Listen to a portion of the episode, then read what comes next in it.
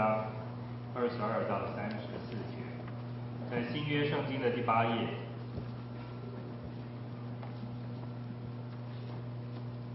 马太福音第六章二十二到三十四节。新约圣经的第八页。我想我们弟兄跟姐妹一起齐应来读，请弟兄读双数节，姐妹读单数节。弟兄请。眼睛就是身上的灯，你的眼睛若嘹亮，全身就光明。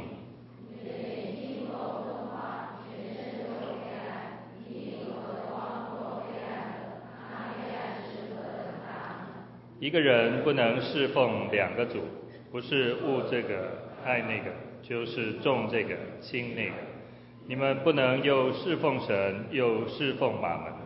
所以我告诉你们，不要为生命忧虑，吃什么喝什么；为身体忧虑，穿什么。生命不胜于饮食吗？身体不胜于衣裳吗？你们看那天上的飞鸟，也不种也不收，也不积蓄在仓里。你们的天父尚且养活它，你们不比飞鸟贵重得多吗？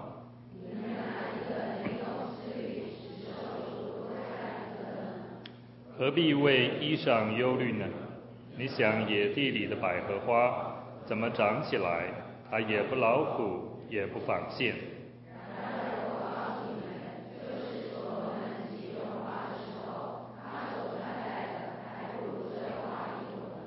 你们这小信的人呐、野地里的草今天还在，明天就丢在炉里。神还给他这样的装饰，何况你们呢？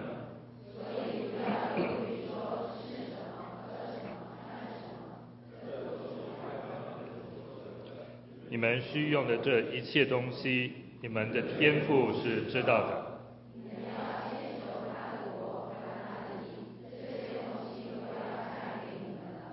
所以不要为明天忧虑，因为明天自有明天的忧虑，一天的忧难处一天当就够了。沈牧师今天分享的信息题目是“嘹亮的眼”。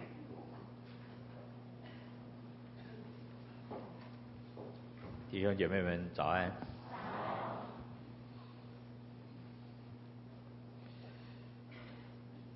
主耶稣在登山宝训上。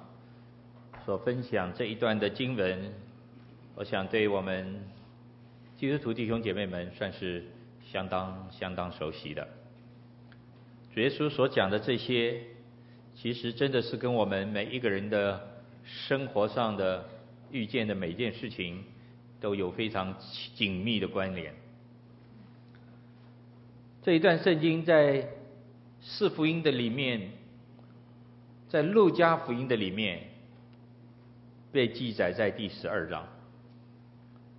令我非常惊讶的是，在主耶稣在路加福音里面所记载这一段经文之前，其实是主所讲的一个比喻，是论到一位无知的财主。这位无知的财主，主耶稣是这样子说的：他说他赚了很多的钱。哦，就发就发现怎么办呢？都装不下他的财物了。他说：“那我要盖一个更大的仓房来装我的一个财物。”可是主耶稣说：“圣经上说，明日就要你的灵魂，你怎么办呢？”就是论到一个人，他眼目是很看重财产财物，却忽略了属灵的事物；是很看重金钱，却忽略了他的灵性和永生。紧接着，主耶稣就说：“不要忧虑。”其实，在我们的生活中，我们真的是容易忧虑的。这一位无知的财主，主这样子称呼他，这位先生，我觉得他真的算是一个忧虑的代表人物，因为有了钱，有了许多的钱。根本就没有办法解决他内心中忧虑的困扰、忧虑的问题。圣经中在讲到忧虑这个词的时候，是指着人里头内心中的心绪不安，而又加上一些关怀。我一开始思想这个的时候，觉得它有点矛盾哈，啊，后来发现这并不矛盾。心绪不安，面面对着一件事情，对着一个状况，心绪不安。可是对那个事情、那个状况，却是很关心、蛮关怀的。我想，也就是因为有那样的一层的关怀，才会身上那一些的忧虑。为着生活中吃什么、喝什么、穿什么。这种生活中的忧虑，的确是一个自然人的天性。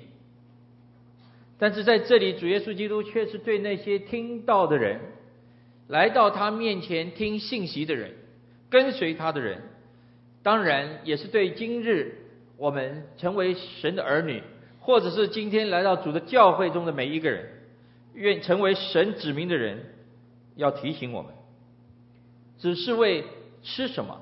喝什么、穿什么，这些忧虑是不对的。虽然它是人的天性，但是我们要超越这个天然的性情，需要跨出这一个被辖制的一个权势。我想这是主耶稣的提醒。是的，弟兄姐妹，其实，在我们生活中，常常。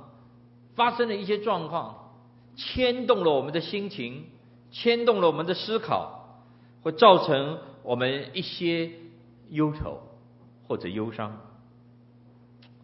前不久，我们都很知道报纸登的，而且实时事实上就是有一天有一架长荣航空的班机飞日本，在离成田机场还有半个小时的时候要降落啊，我想半个小时就是差不多要开始降落了。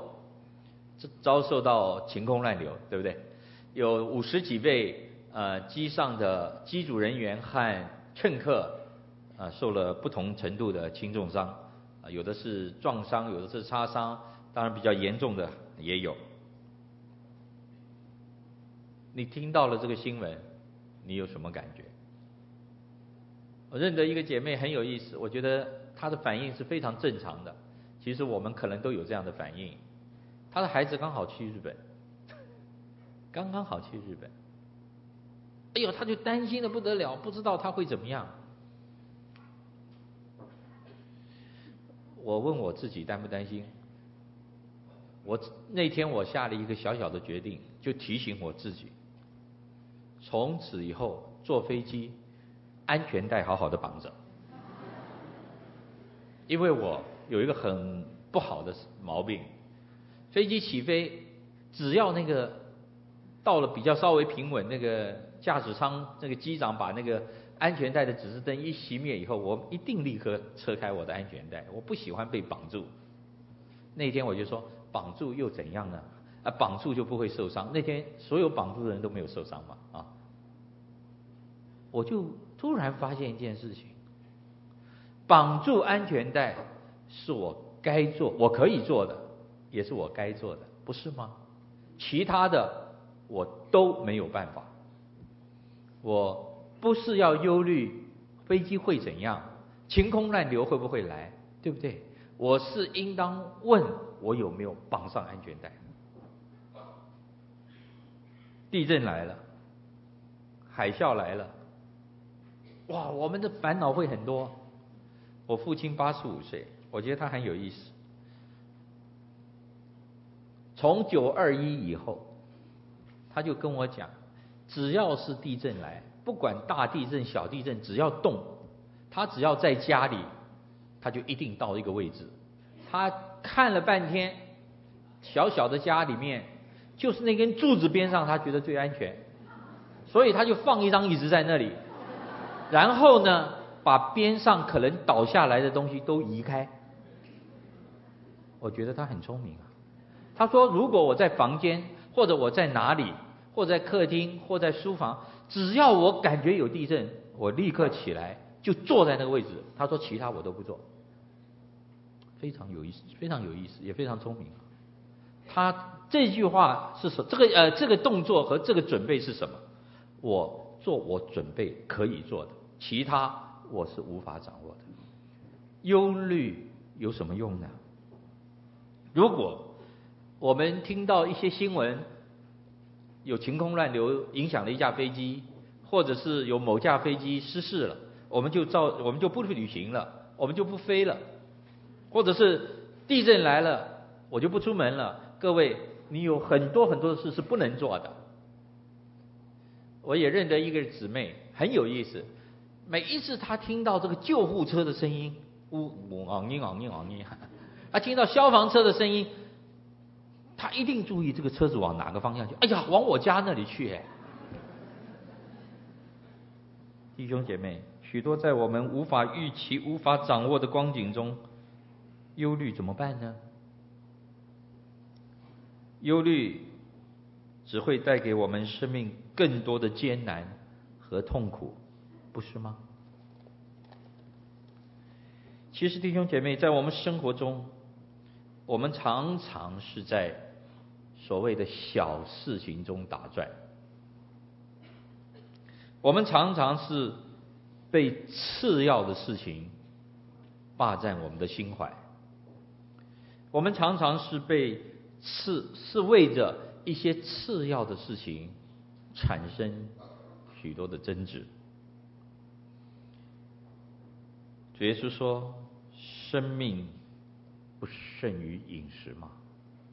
身体不胜于衣裳吗？”这两句对称话的重点就是那个“不胜于”。当我们把生命和饮食的次序弄乱了。当我们把身体和衣裳的次序颠倒了，当我们把主要和次要的事情弄乱、弄错了的时候，忧虑就会在我们的心里产生起来。把次要的当为主要，把主要的变成次要。我们的生活会凌乱，我们心情会不足，求主帮助我们。在这一段圣经里面，主耶稣也告诉我们怎么样消除掉一些忧虑。忧虑消除的方法是什么？主耶稣要我们看两样东西，第一个是飞鸟，第二个是。野花，真妙啊！细细的思想，真妙啊！我不知道各位亲爱的弟兄姐妹，如果有人忧虑了，啊，现在忧虑的真的很多啊，包括我，包括你，对不对？昨天早晨，我大概真的是有忧虑，就跟沈师母讲一些事情，我说这个那个这个那个，哎，他的回答太太有意思了，他说我告诉你啊。明天你的讲道先讲一遍给自己听，哎，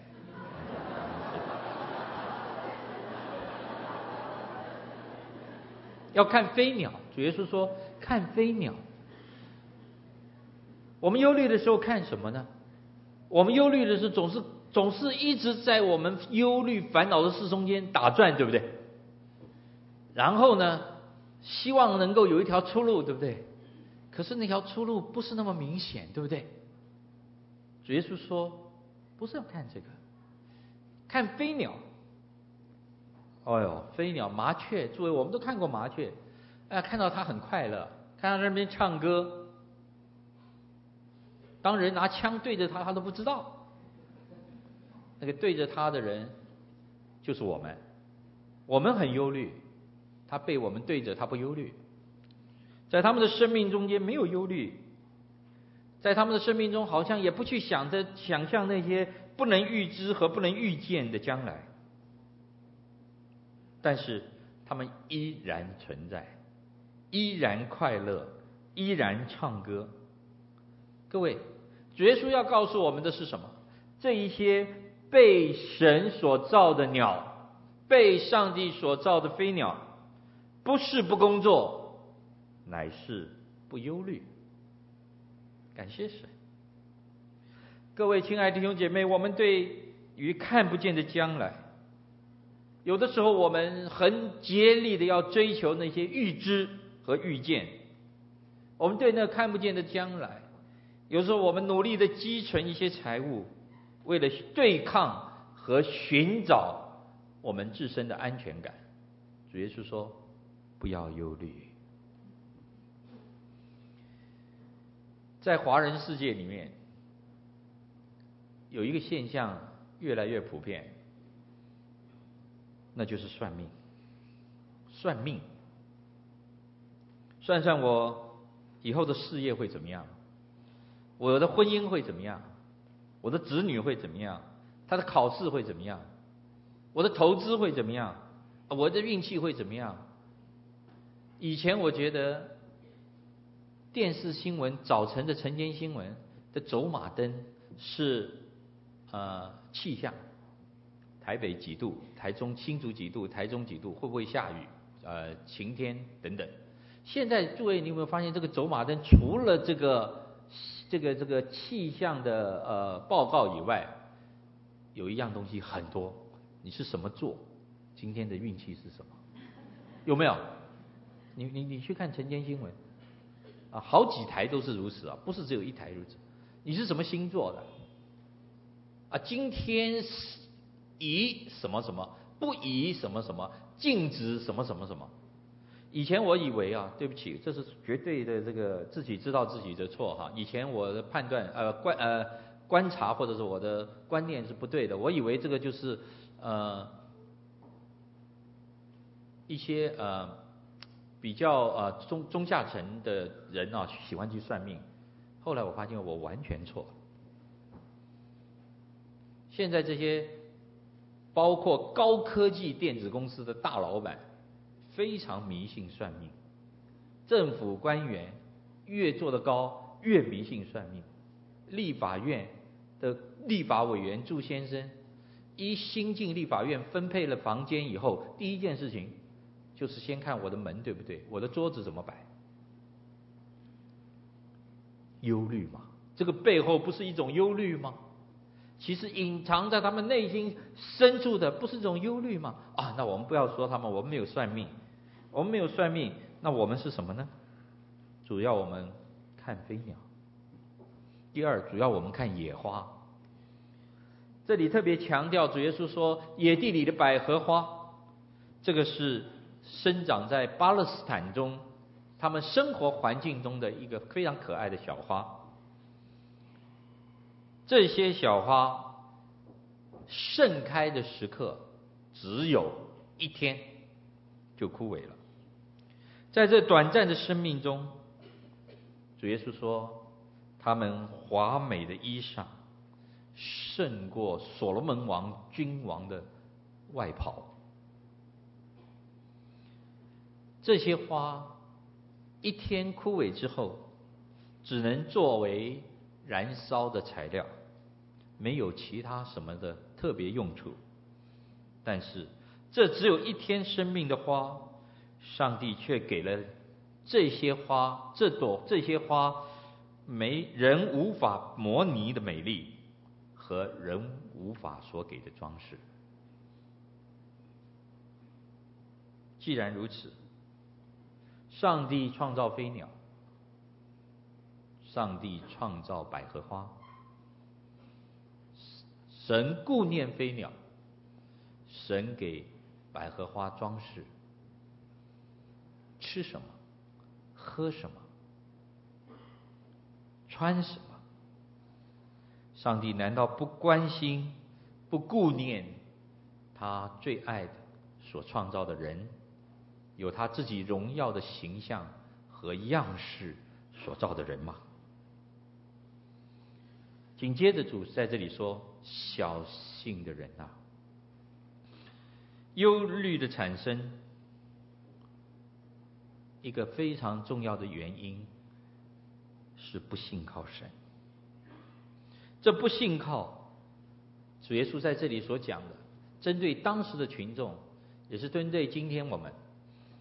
如果说不信靠，对于那不认识上帝的人，这不信靠发生在那不认识上帝的人的身上，我觉得尚可理解。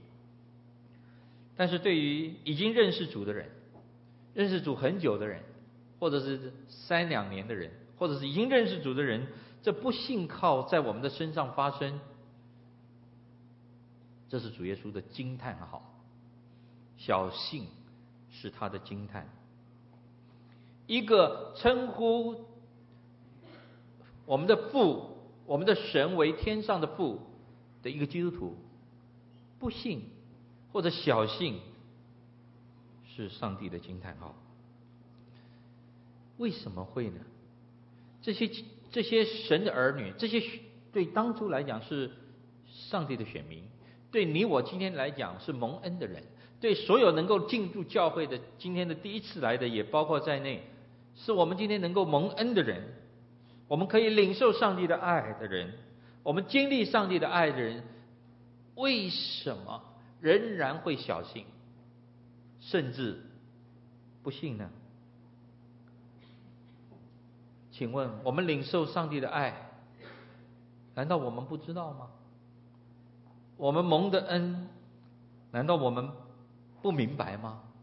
不是的，我们知道，我们也明白。可是，亲爱的众弟兄姐妹们，今天好多的时刻，我发现我的问题跟你的问题是一样的。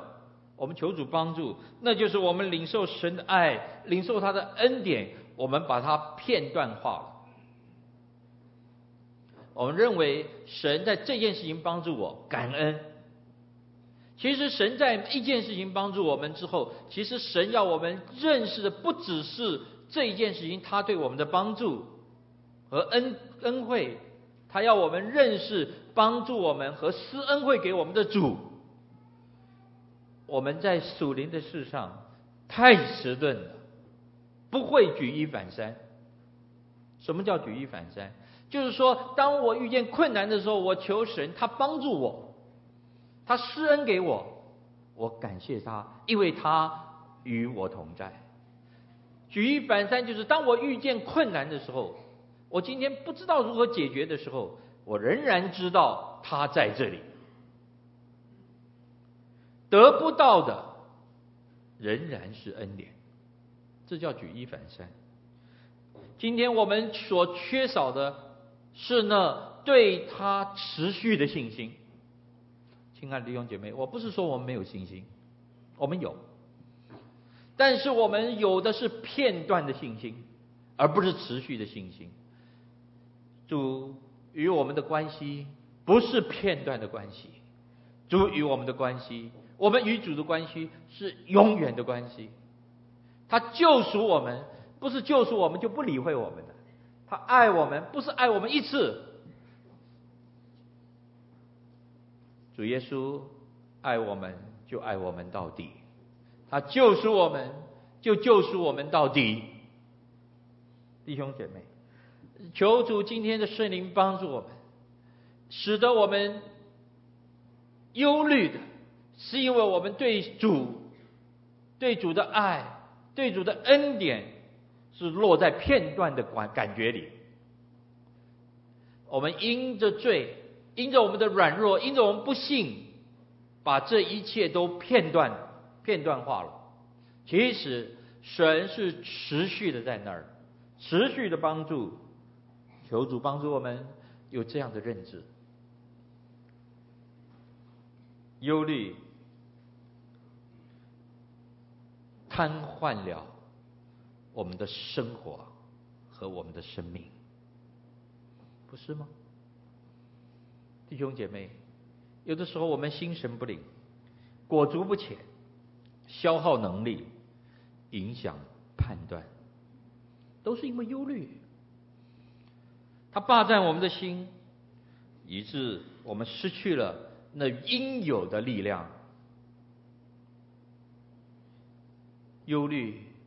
使得我们无法学习各样的教训、各样的功课，以至于我们无法在生活中成长和成熟。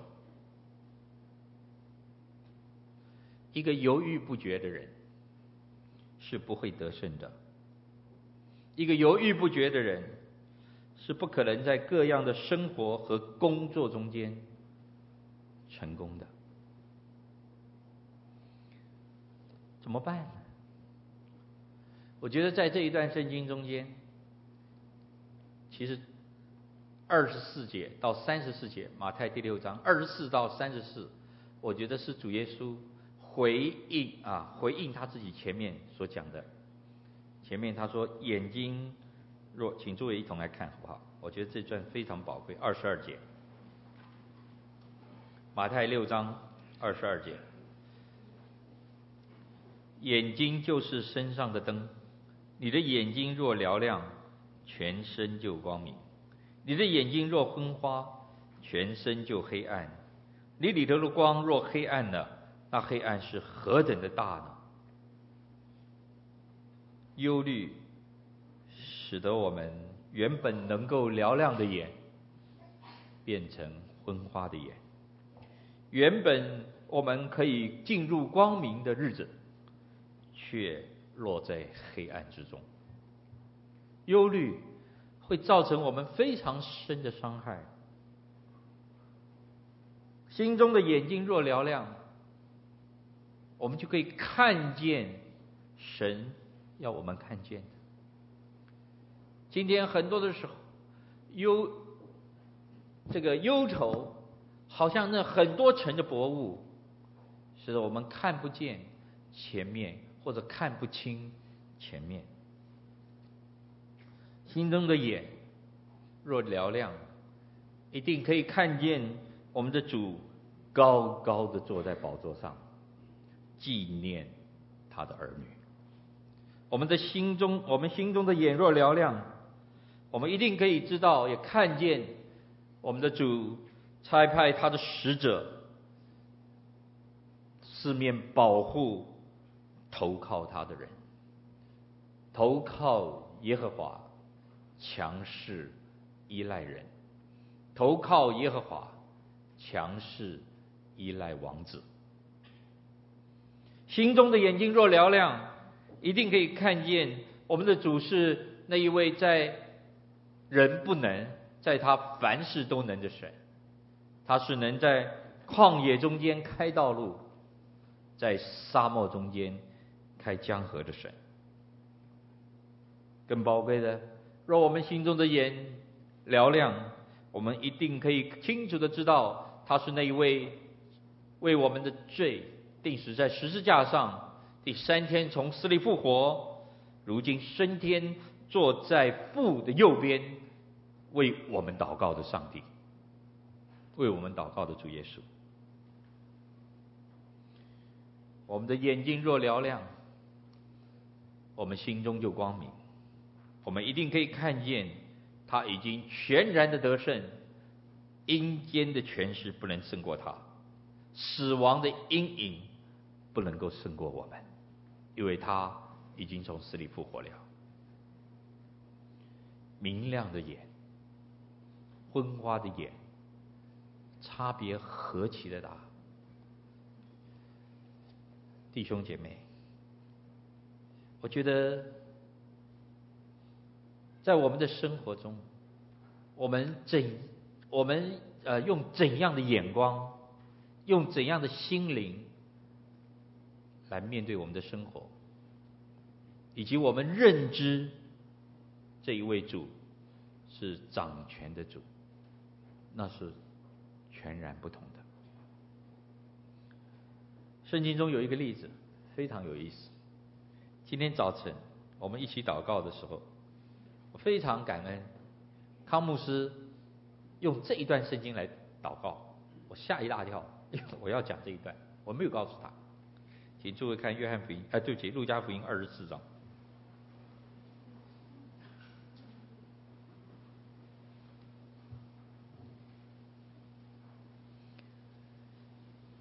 路加福音二十四章是讲到主耶稣基督从死里复活以后。有一天，有两个人要往以马忤斯的路上去，他们就一起谈论。耶稣靠近他们，向他们显现。那么这一段圣经中有一个非常清楚的记载，我们看十三节，二十四章十三节，在新约一百二十一面，我来读，我会把重要的地方告诉诸位啊。十三节，正当那日，门徒中有两个人往一个村子去，这村子名叫以马忤斯，离耶路撒冷约有二十五里。他们彼此谈论所遇见的这一切事，正谈论相问的时候，耶稣亲自就近他们与和他们同行，只是他们的眼睛迷糊，不认识他，眼睛迷糊，不认识他。耶稣对他们说：“你们走路彼此谈论的是什么事呢？”他们就站住，脸上带着愁容，眼睛迷糊，心里带着愁容，脸上带着愁容，心里满有忧愁，这是他们的光景。于是主耶稣和他们同行，主耶稣跟他们谈话，他们就说：“哦，你来耶路撒冷做客。”还不知道这几天发生的事情吗？耶稣说什么事呢？他们就说拿撒勒人耶稣啊被钉在十字架上，然后第三天从死里复活。有一些妇人说已经看见他了。哎呦，他说这种事情实在是很特别哈。请诸位看第三十一节，从三十节开始。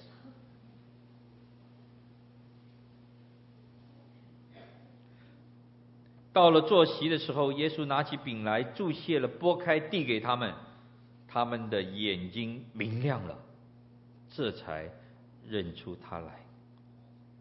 弟兄姐妹，这两个门徒因着认出主，因着眼睛明亮，认识主，原本的迷糊，原本的糊涂，或者原本的。忧愁、愁容一扫而空。神不是只有在这以马斯、以马忤斯的这两个门徒身上做这样的工作，神也是在我们每一个人的身上做这样的工作。亚伯拉罕献以撒的时候，当他把以撒捆起来，当他拿起刀来的时候，难道他没有忧虑吗？我心中实在是在想，但是他是有信心的。圣经上说。上天使住了他的，叫他手停住以后，就让他看见有一头羊，这叫做耶和华以勒。怎么样解决这些忧愁呢？在第三十三节说：“你们要先求我的国和我的义，这一切都要加给你们。”是的。先求神的国，意思就是说，让我们的眼目能够从的吃什么、喝什么、穿什么、用什么的这一个生活中的忧愁这些事情中间转向，来看看见他高高坐在宝座上，看见上帝所关心的是人的得救。是人的灵魂。这些日子里，因着今年六月三号是戴德生牧师去世一百周年，他是一九零五年六月三号去世在中国的长沙。今年六月三号是戴戴德生安息一百年，内地会成立一百四十年。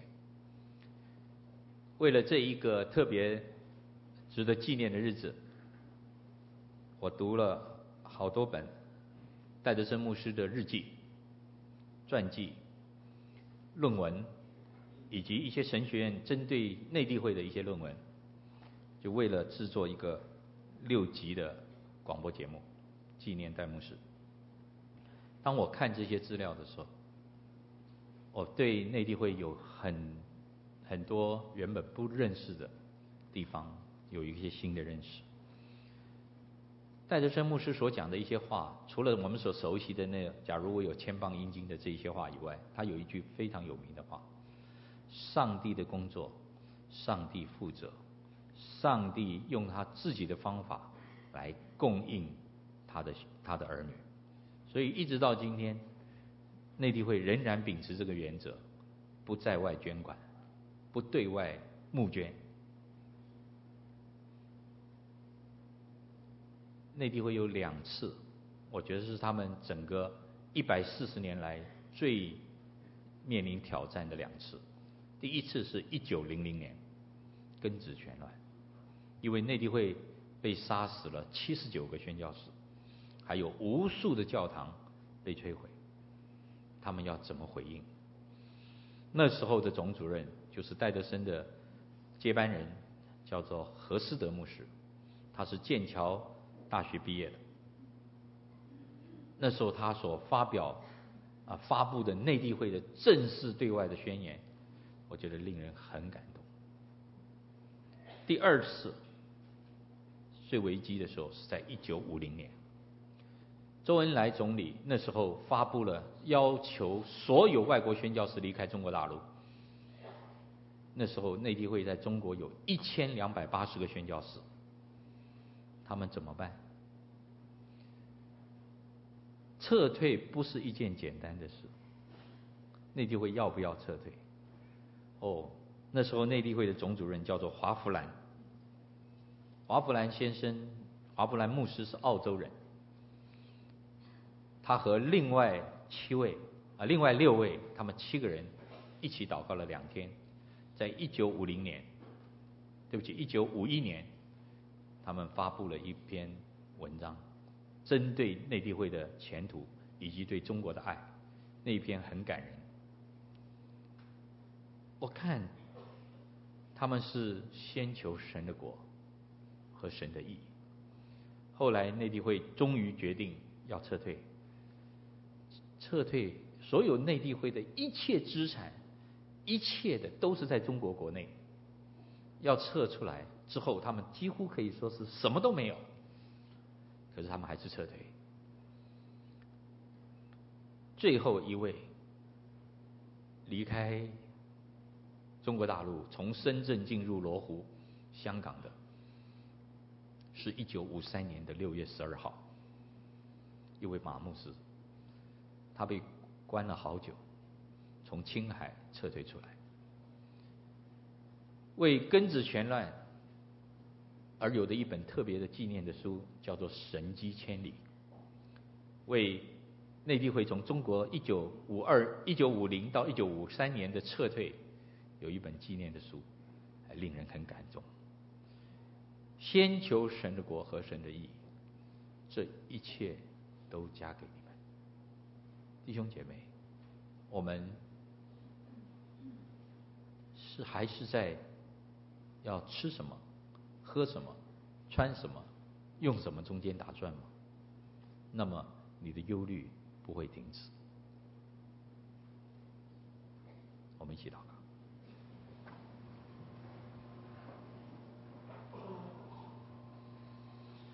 父啊，求你把你自己的眼光赐给我们。圣灵啊，求你在我们里头工作，让我们看见。你高高坐在宝座上掌权，而且掌权直到永远。主啊，求你，求你让我们知道，什么时候我们肯放下，什么时候我们肯放开自己，我们会见到你的荣耀。奉耶稣的名祷告。